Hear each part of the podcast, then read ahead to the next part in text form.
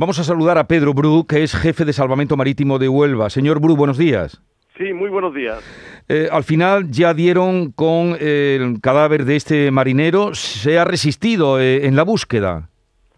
Efectivamente, eh, en primera instancia, pues la noticia que nos llegó es que el marinero había caído a la mar, entonces iniciamos una búsqueda en superficie rápidamente con los medios más adecuados, en este caso un helicóptero de salvamento y distintas unidades marítimas.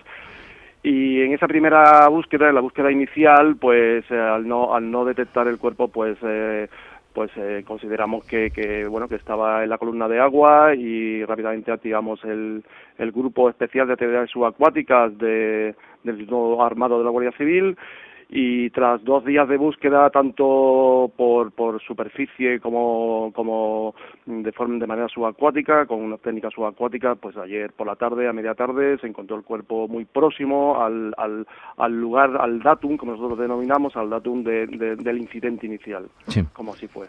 Eh, cambia la metodología la manera de buscar cuando em, piensan que pueden dar con el vivo a cuando ya buscan con el paso de los días eh, tristemente a eh, pues, los restos de, de la persona?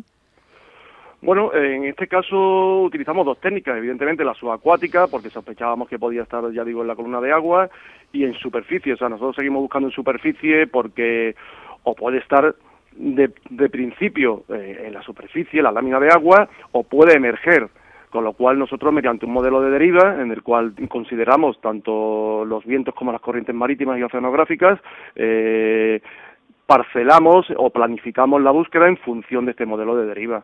¿eh? Pero no dejamos de buscar eh, eh, en la otra hipótesis que, que, teníamos, que era pues la búsqueda subacuática, evidentemente. Apareció en Matalascañas, ¿no?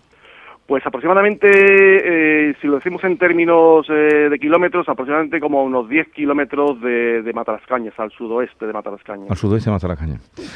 Bien, pues eh, gracias por habernos atendido. en fin, reconocer el trabajo que ustedes hacen y, desde luego sentir mm, muchísimo pues la pérdida de este marinero que trabajando encontró su final.